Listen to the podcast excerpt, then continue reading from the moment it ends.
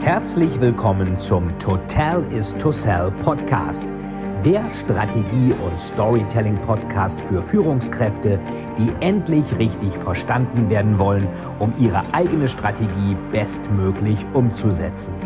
Hier dreht sich alles rund um Ihre eigene Story und Strategie für Ihr persönliches Happy End. Viel Spaß!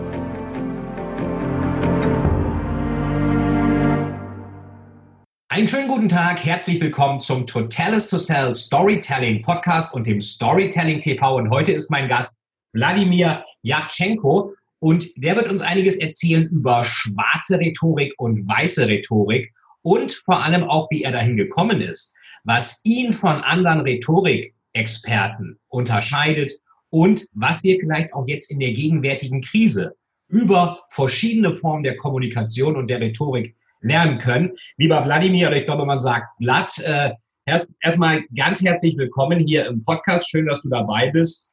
Und ähm, vielleicht ganz kurz, welche Form von Rhetorik brauchen wir denn jetzt gerade in der gegenwärtigen Situation? Ja, das ist eine gute Frage. Es gibt ja die Pragmatiker, die sagen, ich brauche die Rhetorik, mit, denen, mit der ich zum Erfolg komme. Und da ist die schwarze Rhetorik natürlich die bessere Wahl. Und es gibt natürlich auch ehrliche Menschen, die sagen, ich bin ehrlich, egal in welcher Situation wir sind. Für die empfehle ich natürlich die weiße Rhetorik. Da sind ja schon mal ganz interessante Unterschiede vom Namen her. Was ist denn so typische, also schwarz und weiß klingt ja schon mal in gewisser Weise wertend, dass es wahrscheinlich bei der schwarzen so ein bisschen manipulativ wird, bei der weißen ja. ist man, wie du gesagt hast, ehrlich. Was wäre denn mal ein Beispiel ähm, für schwarze und für weiße Rhetorik? Vielleicht auch, dass man sich ein bisschen auch dagegen schützen kann. Versucht jetzt gerade bei mir jemand schwarze Rhetorik zu machen und lasse ich mich da gerade einwickeln, weil einwickeln wollen ja Leute, eingewickelt werden, wollen sie vielleicht nicht so gerne. Auf jeden Fall. Und ein Beispiel für, für die schwarze Rhetorik ist auf jeden Fall das Thema Fremdwörter. Also das heißt, wenn ich Fremdwörter benutze, in unserem Interview beispielsweise, dann kann ich damit innerhalb von einer Sekunde plötzlich kompetent wirken. Also wenn ich zum Beispiel sage, die Sophisma sollten wir kennen, dann denken alle, oh, was sind denn diese Sophisma? Und plötzlich bin ich in den Köpfen deiner Zuhörer und deiner Zuschauer kompetent, obwohl ich vielleicht nur zwei, drei, vier Fremdwörter insgesamt drauf habe. Also sind Fremdwörter ein sehr schöner Weg, um sofort kompetent zu wirken, ohne unbedingt kompetent zu sein. Ah, okay, kompetent wirken, ohne kompetent zu sein. Das ist ja so ein bisschen, was man ähm, auch, äh, ich spreche ja mal von Storytelling, das könnte dann Fairytelling sein. Ich habe irgendwas, was gar nicht so richtig zutrifft. Ähm, Sophisma, ist das irgendwas mit Sophia, die Weisheit aus dem Griechischen oder? Äh, ja, was? ja, Okay. Ja, genau. Und äh, Sophismen, so wurden früher die Sophisten genannt. Also es gab ja die ah, Sophisten und ja. die haben die Leute ein bisschen äh, ausgezogen finanziell für, also es waren quasi die Coaches und Trainer der Antike und die wurden von Leuten wie Platon und Aristoteles beschimpft als Sophisten. Das war damals ein Schimpfwort und die haben auch äh, die erste schwarze Rhetorik vor zweieinhalbtausend Jahren beigebracht. Ah, okay. Das heißt, das Ganze ist gar nicht mal so neu. Es gab alles eigentlich schon. Es gab natürlich auch dann die Leute, die gesagt haben, das ist Manipulation, was Elia macht. Ich glaube, wir haben beide auch den Vorteil, lieber Wladimir, dass wir auch ähm, Geisteswissenschaften unter anderem mal studiert haben. Dann weiß man solche Fremdwörter vielleicht. Mhm. Beobachtest du das viel, dass schwarze Rhetorik verwendet wird im gegenwärtigen Kontext?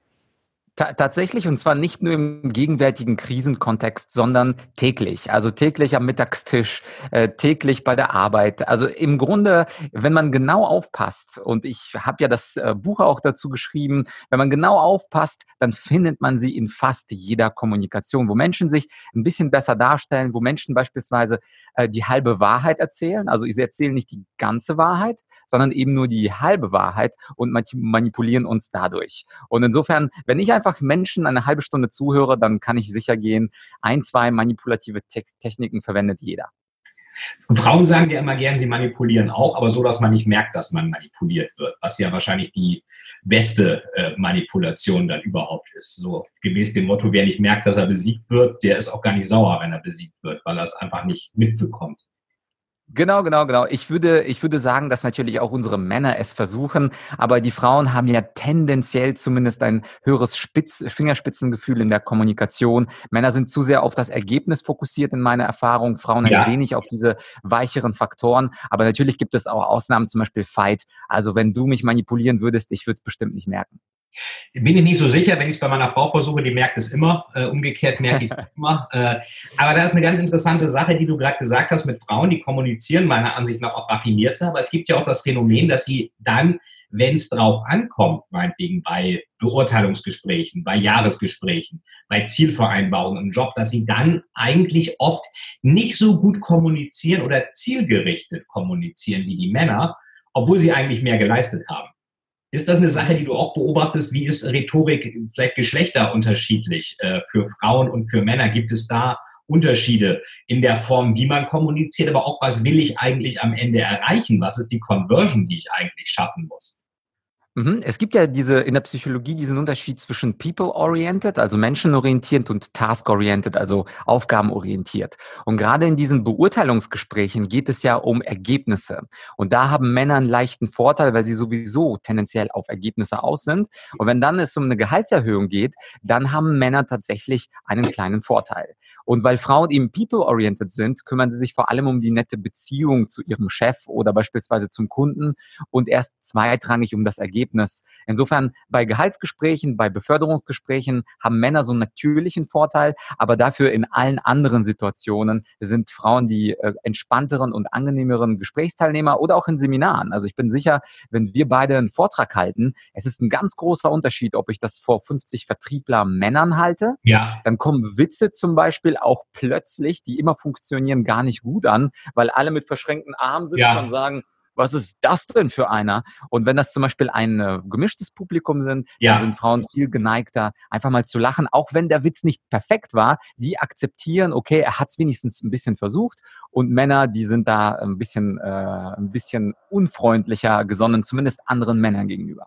Das äh, beobachte ich auch. Ich denke auch gemischte Teams sind ohnehin am besten und idealerweise noch international gemischt. Also Diversity, was man ja immer so sagt, das ist nicht nur ein Schlagwort, das funktioniert auch wirklich. Und ich denke auch manchmal bei einigen männlichen Vertrieblern, ich sehe sowas ja auch häufig, da frage ich mich aber eigentlich manchmal auch, wer kauft bei denen überhaupt, so wie die sich benehmen. Mhm. Das muss schon echt so ein Produkt sein, irgendwie, keine Ahnung, der, der, der einzige Kachelofen in der Antarktis. Aber ansonsten ist mir das manchmal auch ein Rätsel, wie da überhaupt eine ähm, angenehme Kundenbeziehung aufgebaut wird. Ich glaube, da ist noch sehr viel Luft zum Teil nach oben. Jetzt hattest du, lieber Vlad, von deinen Büchern ja erzählt. Ähm, die gibt's ja, da gibt's ja dunkle Rhetorik und weiße Rhetorik, glaube beide bei Random House erschienen. Genau. Ähm, beim Bertelsmann-Konzern ist ja der größte Buchverlag der Welt. Äh, Penguin Random House bin ich natürlich als Autor auch immer beeindruckt, wenn da andere bei tollen Adressen auch sind. Also Glückwunsch. Jetzt ist die Frage, ähm, bist du dann da hingegangen, hast gesagt, ich habe hier ein tolles Thema für mein Buch oder war erst das Buch da und dann das Seminar. Ich frage deswegen, weil natürlich viele Zuhörer sich auch immer fragen, wie mache ich das denn? Wie schreibe ich denn ein Buch? Wie komme ich denn dahin? Wie ist da der Weg? Und mich persönlich interessiert es einfach auch immer. Wie sind Leute zu tollen Verlagen gekommen? Wie war es denn bei dir? Also bei mir war das so, dass ich über einen Online-Kurs äh, selber kontaktiert wurde. Das heißt, ich war in dieser schönen Situation, dass mich jemand ähm, aus dem Verlag hat mich in meiner Online-Kurse gesehen und hat gesagt, ja, der Typ, der macht einen sehr vernünftigen Eindruck. Natürlich, weil ich auch ein paar Fremdwörter benutzt habe, Stichwort, Stichwort dunkle Rhetorik. Und ja. der hat sich das Video angeschaut, hat, sich, hat mich dann in den Verlag eingeladen, dann hatten wir so ein Meeting und eigentlich wollte ich am liebsten etwas über Argumentation schreiben und der Verlag hat gesagt, Argumentation, das ist langweilig, lass uns mal über Manipulation was schreiben. Und so ist es dann zum Thema dunkle Rhetorik äh, gekommen. Zum Glück ist das, äh, hat sich das Buch sehr gut verkauft jetzt in den ersten eineinhalb Jahren. Und so konnte ich den Verlag auch überzeugen, jetzt das nicht so reißerische Thema weiße Rhetorik äh, auch zu verlegen. Allerdings musste ich da schon viel Überzeugungsarbeit leisten, ähm, denn meistens kommen die provokanten Themen natürlich viel, ja. viel besser an. Das weißt du ja als Thriller-Autor und mehrfacher Bestseller-Autor besser. Deine Bücher heißen ja auch nicht irgendwie die Tür aus Holz, sondern in deinen Titeln, da ist ja schon richtig Action drin. Richtig, muss man auch, weil natürlich die Aufmerksamkeitsspannen werden immer geringer und das ist ja wie in den Medien. Bad News is good news. Wir wollen natürlich irgendwie das dunkle Element sehen oder wir wollen sehen, wie kann ich mich vor schwarzer Rhetorik schützen, aber sie vielleicht auch anwenden. Ist natürlich von der Provokation her äh, deutlich äh, relevanter. Jetzt hatten wir über beide äh, Themen auch gesprochen. Was wäre denn weiße Rhetorik? Wenn ich jetzt sage, ich möchte weiß kommunizieren, was wäre da denn ein konkretes Beispiel? Also da gibt's natürlich auch, ich habe jetzt äh, 400 Seiten dazu. Ich versuche mal eine Sache da rauszunehmen aus der weißen Rhetorik, was mit dem Mindset zu tun hat. Weil häufig äh, sprechen wir darüber, Menschen zu überzeugen. Und mein Podcast heißt auch Menschen überzeugen. Aber eigentlich ist das Mindset des weißen Rhetorikers, ich lasse mich auch gerne überzeugen vom anderen.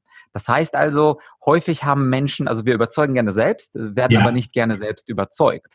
Und dieses Mindset versuche ich durch das Buch Weiße Rhetorik ein wenig zu verändern und zu sagen, hey, äh, klar, kannst du zwischendurch selber überzeugen, aber versuch doch auch mal überzeugt zu werden. Und eine Frage, die man sich auch auf täglicher Basis stellen kann, wer hat dich heute in einem Punkt überzeugt? Also wo hast du ein Prozent oder eine These aufgenommen, die du vorher nicht hattest?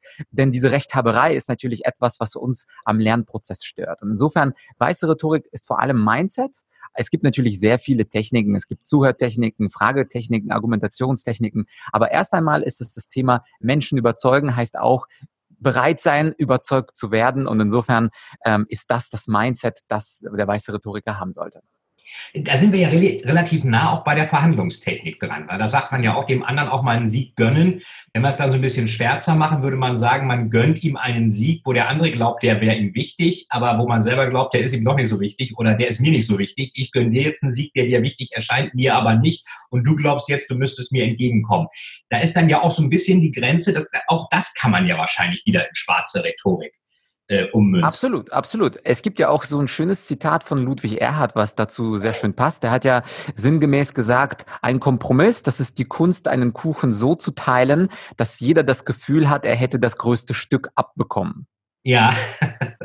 Und das ja. ist, finde ich, ein sehr, sehr schönes Zitat. Äh, das geht natürlich in die manipulative Richtung. Also bei der weißen Rhetorik geht es wirklich darum zu sagen, nee, du hast wirklich das bessere Argument. Ja. Zum Beispiel spreche ich mit Stefan und ich sage, Stefan, ich muss zurücknehmen, was ich gesagt habe. Das, was du sagst, das ist wirklich fundierter, das ist besser. Du hast mich überzeugt, ich akzeptiere dein Argument. Also es gibt auch den Philosophen Jürgen Habermas, der sprach vom zwanglosen Zwang des besseren Arguments.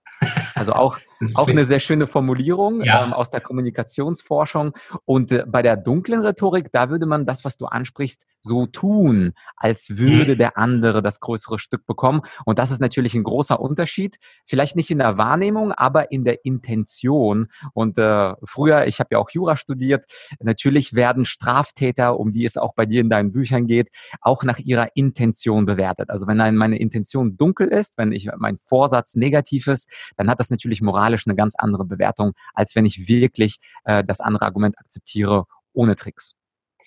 Das ist interessant, du hattest ja Jürgen Habermas erwähnt. Äh, das klingt so sehr stark auch nach geisteswissenschaftlicher Grundausbildung bei dir. Habermas, den Namen kennt wahrscheinlich jeder, aber was er jetzt nun genau gesagt hat, ich glaube, da gibt es ja philosophischer Diskurs der Moderne und jetzt hat er, glaube ich, so ein großes Magnum-Opus noch mit fast 90 veröffentlicht.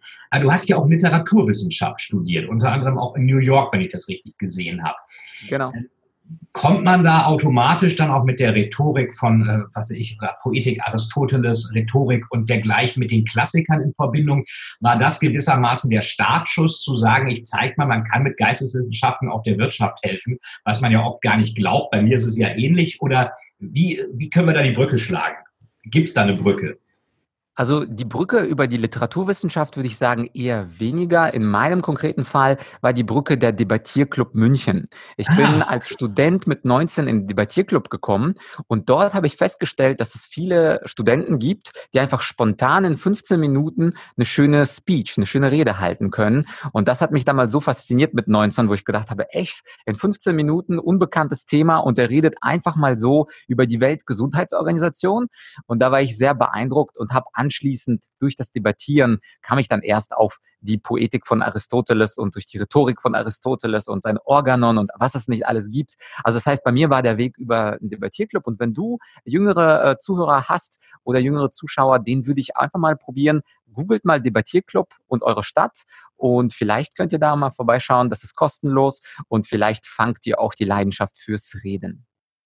Das ist ein ganz interessanter Hinweis an euch alle da draußen. Ähm, nutzt das, was ich auch letztens gehört habe auf einem Firmenworkshop. Ähm, geht mal in eine Theatergruppe.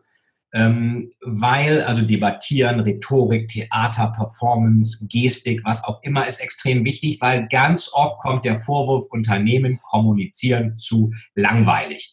Wir verlinken natürlich auch auf die Bücher von ähm, äh, von Wladimir, äh, weiße Rhetorik, schwarze Rhetorik, auf die Webseite auch. Und du hast auch eine Online-Akademie, ähm, beziehungsweise eine Akademie, das ist die Argumentorik, heißt die. Und Online-Kurse bietest du ja auch an. Ähm, ich habe das bei, bei Udemy zum Beispiel auch gesehen, da zeigst du dann Leuten, was sie eigentlich von Donald Trump lernen können. Donald Trump, äh, jetzt lass mich raten, ist das weiße oder ist das schwarze Rhetorik? Das ist leicht.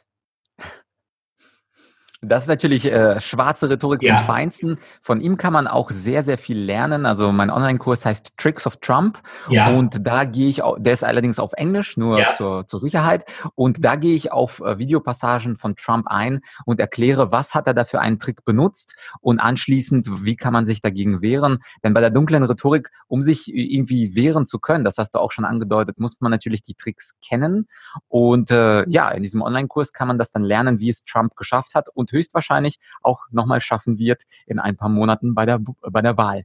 Also kann ich nur jedem sehr empfehlen, ja mal gucken, ob ihm da nicht Corona äh, dazwischen funkt, weil er wollte sich ja an den, am Erfolg der Börsen messen lassen. Davon kann jetzt, glaube ich, nicht so die Rede sein, dass die jetzt noch signifikant äh, gestiegen sind in den letzten Wochen. Vielleicht bis zu seiner Wiederwahl, wenn die kommt. Ähm, guckt euch das unbedingt an, das Video. Da verkleidet sich Vlad auch wirklich als Trump mit Sakko und roter Krawatte, Anzug und sogar blonde Haare. Das äh, also so eine, sieht auch so ein bisschen fast so perückenartig aus wie bei Trump, wo man auch immer denkt, er hätte eine Perücke auf. Was ist denn so ein typischer Trick von Donald Trump? Wenn du jetzt mal ähm, sagen müsstest, das ist so ein typischer Trick, den er macht und fall da bloß nicht drauf rein. Das machen andere auch. Mhm.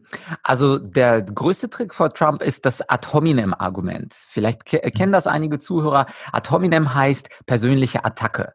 Das ja. heißt, was Trump macht, ist, er beleidigt die Menschen. Und das Besondere ist jetzt nicht, dass Beleidigung funktioniert, weil Beleidigung so ein toller Trick ist, sondern weil die anderen nicht damit rechnen und dann sprachlos sind. Das heißt also, er beleidigt jemanden und auf der Bühne in einer TV-Duell wissen die Leute nicht, äh, was soll ich denn jetzt dazu sagen? Das ist ja voll unprofessionell. Und er nennt ja auch seine ganzen Gegner äh, Low Energy Jab oder Little Rubio, Lying Ted, Crooked Hillary. Also diese Beleidigung äh, macht er natürlich auch auf der Bühne. Und dieses Ad hominem Argument, das kann man ziemlich leicht aushebeln, indem man beispielsweise sagt, werter Herr Trump, lassen wir Sie doch mal die Angriffe auf die Person.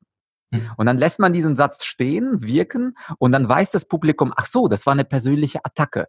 Stattdessen, was die äh, Gegner von Trump machen, die sind perplex, die gucken dann nach unten auf ihr Skript und das sieht natürlich auf YouTube für Wähler ja. ganz, ganz hilflos aus. Und dann ist er der große, starke Präsident und die anderen sind die schwachen, ahnungslosen und sprachlosen Kontrahenten.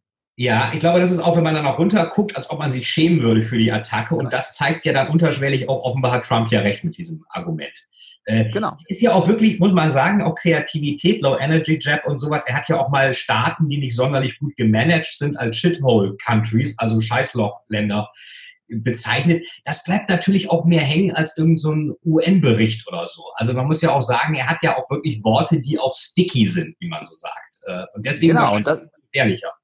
Äh, ja, und das ist ja auch der Bogen dann zu deinem Thema Storytelling, was er zum Beispiel häufig mit China sagt. Äh, er sagt so, zum Beispiel so einen Satz wie China is raping us. Ja. Also China vergewaltigt uns oder unsere Wirtschaft. Und das ist natürlich eine unglaubliche starke Metapher. Ob man jetzt dafür oder dagegen ist, das ist was anderes. Aber es ist super sticky und nach einer Rede, nach einem Duell bleibt einem dieses Vergewaltigungsbild, auch wenn das natürlich politisch inkorrekt ist, ist es etwas, was unser Gehirn mag, weil wir, und das sagst du ja auch immer, Stories und Bilder lieben.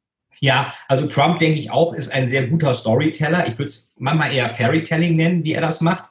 Aber diese ganze dunkle Rhetorik, die haben wir ja auch in der, in der Literaturgeschichte ganz stark. Ich denke immer so an diese Rede bei Shakespeares Julius Caesar äh, von Marcus Antonius. Äh, ich nehme mal an, dass jeder, der in Rhetorik was macht, äh, du lächelst gerade und nix, die auch schon mal gesehen hat. Die soll ja angeblich sogar Joseph Goebbels beeinflusst haben, was natürlich jetzt nicht äh, sagt, heißt, dass, dass, dass man das so machen soll. Äh, aber diese, die, dieses diabolische Manipulative in dieser Rede, das gilt ja schon als eine der Meilensteine, wahrscheinlich in dem Fall der schwarzen Rhetorik. Auf jeden Fall. Und ich meine, ich habe nur gelächelt, weil natürlich dieser Slide-Motiv and Brutus is an honorable man. Ja. Also Brutus ist ein ehrenwerter Mann und das, das dann im Kontrast zum Inhalt ist natürlich wahrscheinlich eine der zehn besten Rhetorikreden, die es da draußen gibt. Ja, und er, er sagt ja eigentlich das Gegenteil damit. Er ist eben kein honorable man. So were they all, all honorable. Brutus said he was ambitious and Brutus is an honorable man. Also das ist, äh, und es, es, es peitscht sich dann ja hoch, bis dann die Masse praktisch sozusagen aktiviert wird. Also eine gewisse Massenpsychologie ähm, auch noch dabei. Jetzt ad hominem war ja eigentlich auch ein, äh, ein, Fremdwort eben bei Trump. Ad hominem an die Menschen, oder? Müsste das dann ja heißen. Oder genau. Auf, auf die Menschen. Äh, an die Menschen. Es gibt übrigens im Alltag auch einen anderen Trick, pro hominem. Das ja. ist genau das Gegenteil. Das ist die sogenannte Komplimentetechnik. Also wenn man zum Beispiel, wenn ich mich anbiedern würde an dich, würde ich sagen, Veit, wie ist es dir eigentlich gelungen, so ein tolles Interview zu führen mit mir? Ja, da muss man natürlich, dann sagt man nicht, ist mir ja gar nicht gelungen, sondern man sagt dann wahrscheinlich, ja, ich habe mich vorbereitet und was auch immer. Genau, genau. Und dann, aber man hat so ein gutes Gefühl und das ja. ist auch das Pro-Hominem. Also das heißt, äh, Trump nutzt ad hominem. Es gibt aber auch viele Menschen, die Pro-Hominem nutzen. Und zum Beispiel der große Redner Demosthenes aus dem antiken Griechenland, der hat immer gesagt, wir müssen uns viel mehr vor den Menschen fürchten, die freundlich und nett zu uns sind, als vor unseren Feinden. Ja, äh, das klingt so ein bisschen wie das, was Don Corleone in der Pate sagt. Halt deine äh, Feinde, na, nee, deine Freunde nah bei dir, aber deine Feinde noch näher. Äh, das heißt, ähm, die können auch, die nah an dir sind, die können halt auch mal irgendwie das ganze genaue Gegenteil werden. Vielleicht zum Ende von unserem Podcast nochmal dein Tipp in der gegenwärtigen Krise. Da sehen wir ja ähm, meiner Ansicht nach einige Kommunikationsdesaster auch. Da wird zum Beispiel Trumps Äußerung mit dem 30 Tage Einreiseverbot, das wird dann so interpretiert, als ob auch Waren gemeint wären, was natürlich die Weltwirtschaft kaputt machen würde. Die Börsenkurse rasen runter, wie seit 1987 nicht mehr. Oder die Christine Lagarde mit ihrem Statement, dass man jetzt Italiens Renditeunterschieden nicht helfen könnte. Gerade Italien braucht, glaube ich, was anderes als solche Schulmeisterungen im Moment. Oder auch äh, der Chef des Robert-Koch-Instituts, der sagte irgendwie, dass die Krankheit äh, zwei Jahre braucht, bis sie durch ist. Alle haben so verstanden, äh, das dauert jetzt äh, zwei Jahre, bis die Ausgangssperren weg. Was auch äh, grauenvoll klingt. Ähm, was würdest du den Leuten jetzt sagen? Weil gerade in Krisenzeiten kann ja wirklich alles missverstanden werden, mehr noch als in anderen Zeiten. Wenn jetzt meinetwegen die Bundeskanzlerin dich anruft, äh, lieber Herr Jatschenko, helfen Sie uns bitte. Was, was wären die ersten Schritte, die du unserer Politik und den Leuten, die jetzt in der Öffentlichkeit kommunizieren müssen, auf den Weg geben würdest? Ja, also der wichtigste Tipp ist, bereite deine Hauptbotschaft vor. Wenn jetzt mich ein Bundestagspolitiker anrufen würde, würde ich äh, ihn fragen, was ist deine Hauptbotschaft? Und dann würde er etwas sagen. Und anschließend würden wir dann daran arbeiten, alle Doppeldeutigkeiten aus dieser Hauptbotschaft herauszuschnitzen. Ich weiß selbst, dass Bundestagspolitiker, die ich teilweise auch coache, dass Bundestagspolitiker sich eben nicht vorbereiten auf ein Interview. Sie kommen vom Termin, geben da ein Interview, laufen dann sofort weiter. Und in diesem Gespräch nimmt man sich als Politiker nicht die Zeit und natürlich auch als Wirtschaftsboss, weil man denkt, ich muss ganz viele Feuer, Feuer löschen. Aber wenn man ein Interview hat, dann wäre mein wichtigster Tipp, bereite deine Hauptbotschaft Wort für Wort vor, so wie zum Beispiel dein wunderbarer TED Talk, wo du sicherlich deinen ersten Satz nicht zufällig, sondern ein paar Mal auswendig gelernt hast, um den so schön zu bringen äh, auf der TEDx-Bühne. Und auch wenn ich zum Beispiel einen TED Talk halte, bei mir ist es auch kein Zufall, welche fünf, sechs Sätze am Anfang rauskommen. Und das wäre für Führungskräfte oder Politiker der wichtigste Tipp. Wortwörtlich, auswendig lernen, auch wenn es 20 Minuten Zeit kostet. Ja, okay, also auswendig lernen und dann so tun, als wäre es nicht auswendig gelernt. Das äh, ist ja dann die große Kunst, dass es spontan klingt. Aber am Ende ja auch wieder Training, Vorbereitung ist alles. Könnte man genau. ja. Gut, lieber Vlad, was würdest du unseren Zuhörerinnen und Zuhörern und Zuschauern äh, noch auf den Weg geben? Wenn die jetzt sagen, Mensch, ich muss mich irgendwie besser positionieren, ich werde immer über den Tisch gezogen, ich werde da irgendwie immer in einer gewissen Weise nicht klar äh, wahrgenommen äh, die verstehen mich nicht, die anderen übertölpeln mich, äh, was auch immer, äh, der Chef sieht nicht, was ich alles Tolle, Tolles mache und dergleichen. Also auch so die kleinen Probleme des Alltags. Wir haben jetzt gesehen, was Politiker machen müssen. Ist das bei normalen Menschen ähnlich oder was wären so vielleicht deine zwei oder drei Tipps jetzt für ähm, alle Menschen von nebenan, wer sich gut positionieren möchte, was sollte der, also die, natürlich Trainings bei dir buchen, Online-Seminare auch kaufen, das ist klar, die Bücher sich anschaffen, wir verlinken da auch drauf. Aber wenn jetzt einfach mal du jetzt einen ganz kurzen Tipp noch geben würdest, was wäre das?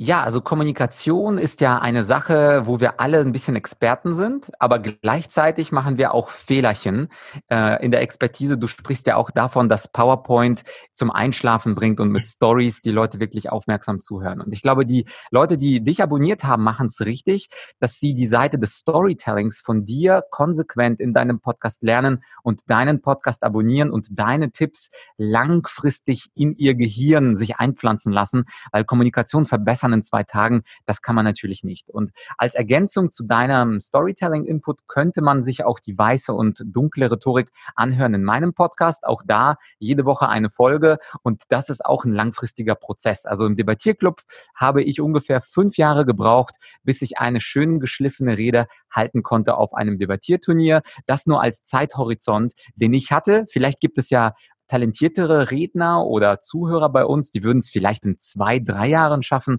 Aber es ist auf jeden Fall so eine Jahresaufgabe. Und wenn man unsere beiden Podcasts hört, ich glaube, das ist schon ziemlich, ziemlich gut. Und wenn man dann noch ein paar Bücher dazu nimmt, ja, dann, dann ist man sowieso the King oder the Queen. Oder The Queen, genau. Oder, oder, oder The Donald äh, wenn, man es schwarz machen möchte. Aber wir wollen es ja auch ein bisschen weiß machen. Ja, lieber Wladimir, vielen, vielen Dank für den super tollen Input. Wir verlinken auch auf alles. Also hört euch auch den Menschen überzeugen Podcast, heißt so, oder? Menschen überzeugen. Genau. Äh, von, ähm, von äh, Wladimir an. Schaut euch die Bücher an. Wir verlinken auch auf die Argumentorik Akademie. Und äh, ich denke, eine gute Rhetorik, gute Story genauso und eine gute Positionierung in den eigenen Worten kann man immer gebrauchen. Ich wünsche euch allen ähm, noch eine tolle Zeit in dieser zugegebenermaßen etwas schweren Zeit. Und ähm, wenn ihr jetzt ein bisschen Zeit habt, dann schaut euch doch mal an, wie könnt ihr für den Aufschwung, wenn es wieder aufwärts geht, euch mit eurer Rhetorik am besten positionieren. Oder hast du noch was hinzuzufügen? Perfekt. Perfekt, wunderbar. Dann danke fürs Interview und danke fürs Zuhören. Schaut euch hier das, äh, den Podcast an, gebt uns eine schöne Bewertung und schaut euch auch die Links an, ähm, die wir unten dann für euch noch posten. Das war Veit Etzold im Totalis to Sell Podcast mit dem Ehrengast heute, Wladimir Yachtschenko und der schwarzen und der weißen Rhetorik und der Kunst, Menschen zu überzeugen. Alles Gute, bis bald. Vielen, vielen Dank, dass Sie wieder bei dieser Folge mit dabei waren. Wenn Ihnen die Folge gefallen hat, würde es mich sehr freuen, wenn Sie mir eine Bewertung bei iTunes hinterlassen, damit ich sehen kann, ob Ihnen diese Folge geholfen hat und damit ich noch mehr Menschen bei ihrer Story unterstützen kann. Jetzt wünsche ich Ihnen noch einen erfolgreichen Tag und wir hören uns beim nächsten Mal. Ihr Veit Etzold.